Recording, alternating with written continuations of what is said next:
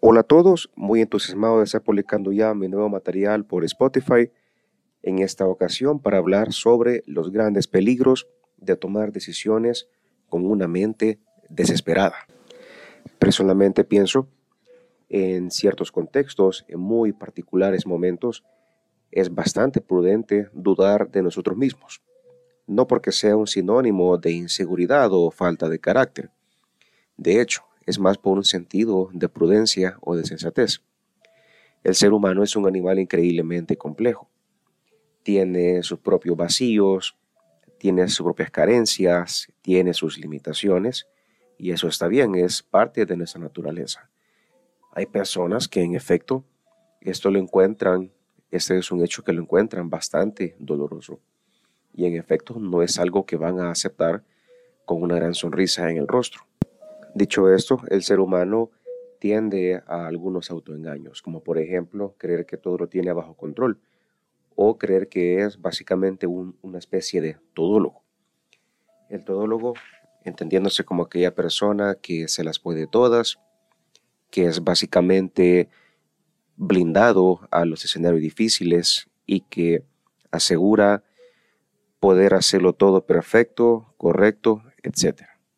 Es por esta razón que la autocrítica se hace un valor, un tesoro muy importante a llevarlo a la práctica, porque ver hacia adentro es un gran acto de sabiduría.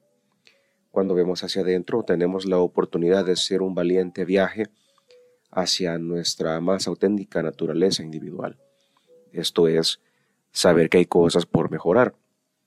Solamente los mejores, pues por eso es este juego de palabras, Solo los mejores aceptan cosas por, progresar, por hacerlas más fuertes, por hacerlas más atinadas. Y en esto radica muy buena parte de la sabiduría, reconocer dónde uno es capaz y dónde no. Retomando la parte de la, de la desesperación, les quiero contar una anécdota muy, muy interesante, algo que me pasó hace un tiempo considerable que evidentemente no quiero que a otros les pase lo mismo. Recuerdo que era el año 2017. Yo recién estaba graduado de la universidad y naturalmente estaba muy desesperado por empezar a generar dinero. Y bueno, resumiéndolo, eh, es una historia que me tomaría mucho tiempo, pero lo voy a hacer lo más breve posible. Conocí una pareja de casados que aparentemente eh, la mujer se dedicaba al turismo médico, el hombre era un diseñador gráfico vinieron a mi casa, me presentaron un plan de trabajo impresionante, increíble, algo para mí, eh, bueno, si alguien que está desesperado no tiene lo que tanto está buscando, no lo encuentra por ningún lado, y aparece una persona que asegura ya tener la solución en la mano, pues creo que cualquiera compra eso. En fin, eh, me estaban haciendo un número muy interesante según pizarrón que yo tenía anteriormente. Dibujaron una especie de esquemas, si iba a ser una estrategia aquí, estrategia allá, para al final facturar 5 mil dólares mensuales. Algo que para mí, a mí me estaba haciendo alucinar, yo estaba pero increíblemente hipnotizado. Claro, esto no iba a salir gratis, tenía que cancelar la módica cantidad de 300 dólares para que me dieran un logotipo, para hacer dos que tres cosas en redes sociales, que por cierto jamás las vi. Bueno, pagué en dos partes, mitad y mitad. Día después eh, no tenía ninguna notificación, no había ninguna clase de novedad. De hecho, pues seguían insistiendo en venderme más productos, a lo cual yo rechacé porque no, no estaba viendo eh, esos famosos 5 mil dólares al mes. Y bueno, insistía, insistía, cuando me van a entregar esto? cuando va a pasar esto otro? Las excusas no, no paraban de, de llegar a, la mesa. Hasta que yo dije, no, aquí algo huele muy mal. Decidí mandarlos al carajo. Les pedí el dinero de regreso, cosa que yo sabía que no iba a pasar y en efecto no pasó. Y bueno, al final pues perdí 300 dólares, Perdí valioso tiempo, una reunión de aproximadamente dos horas en la casa, un auténtico lavado de cerebro el que me hicieron.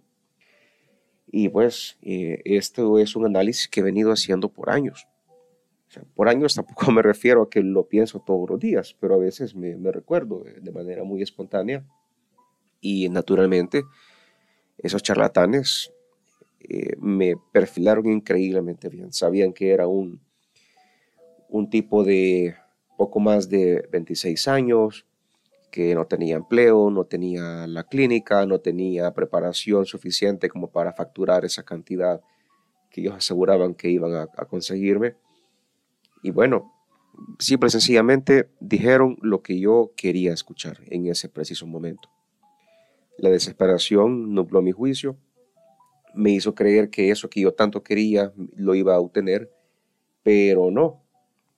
De hecho, pues todo lo que yo supuestamente iba a lograr gracias a ellos, pues solo se logra con el tiempo, con la práctica, con mucha paciencia. Evidentemente, aún sigo invirtiendo en mi formación académica y afortunadamente, pues he logrado salir adelante con, con todas mis cosas y les puedo asegurar que no fue gracias a ellos. Tal vez lo único que puedo agradecer es que logré sacar un buen aprendizaje de esa nefasta experiencia que en términos muy relativos me salió económica. He sabido de personas que los estafan con 10 mil dólares en adelante por invertir en pirámides, invertir en esto y lo otro, para supuestamente hacerse millonarios sin trabajar y sin mover ni un solo dedo, y mejor aún, mientras usted duerme.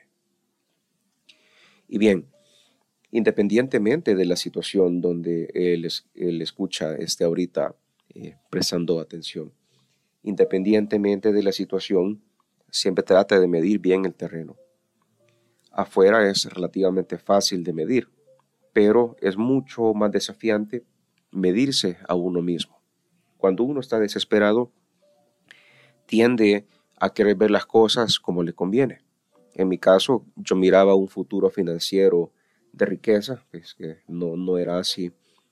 Hay personas, por ejemplo, los que tienen ciertas adicciones a los juegos, por ejemplo, los que apuestan, creen que van a ser millonarios jugando las maquinitas en Las Vegas.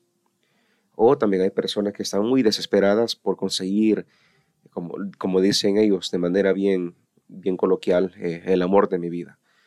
Ok, sí, eh, por alguna razón eh, usted no tiene pareja, por alguna razón ha costado salir de ese terreno de la soltería, sin embargo no hay que perder el juicio. He conocido casos de hombres y mujeres que cuando están muy desesperados alucinan demasiado con esa persona con la que van a tener la primera cita. Se impresionan con mucha facilidad, casi que todos los chistes que la otra parte está contando son aparentemente graciosos.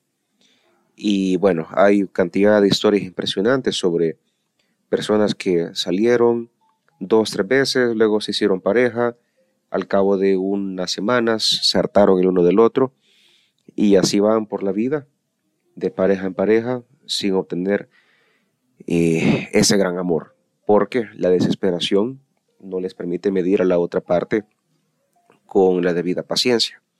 Muchas veces las cosas cuestan y naturalmente si eso cuesta, pues hay que dedicarle mucho tiempo, hay que dedicar energía, preparación. Nada va a salir así como así. Y algo muy importante que también eh, justo recuerdo en ese momento, a raíz de la anécdota que recientemente comparto, es que todos tenemos un poco de ingenuos. Y esto es muy, muy difícil de, de asimilarlo, porque muchas veces creemos ser demasiado listos Creemos que si van a estafar a alguien, si lo van a engañar, que si alguien le va a ir mal, va a ser a otro, menos a mí. Pero es una burbuja de la que tenemos que salir en, en algún momento. Para nuestra mala suerte o buena suerte, dependiendo de su óptica, a veces el sufrimiento es la única manera de reventar esa burbuja. A modo de conclusión, quiero cerrar con una frase del célebre filósofo y escritor español Miguel de Unamuno. Jamás desesperes, aún estando las más sombrías aflicciones, pues de las nubes negras cae agua limpia y fecundante. Esto ha sido todo por ahora. Espero que este material sea de gran utilidad para la parte práctica de la vida. Nos vemos hasta la próxima.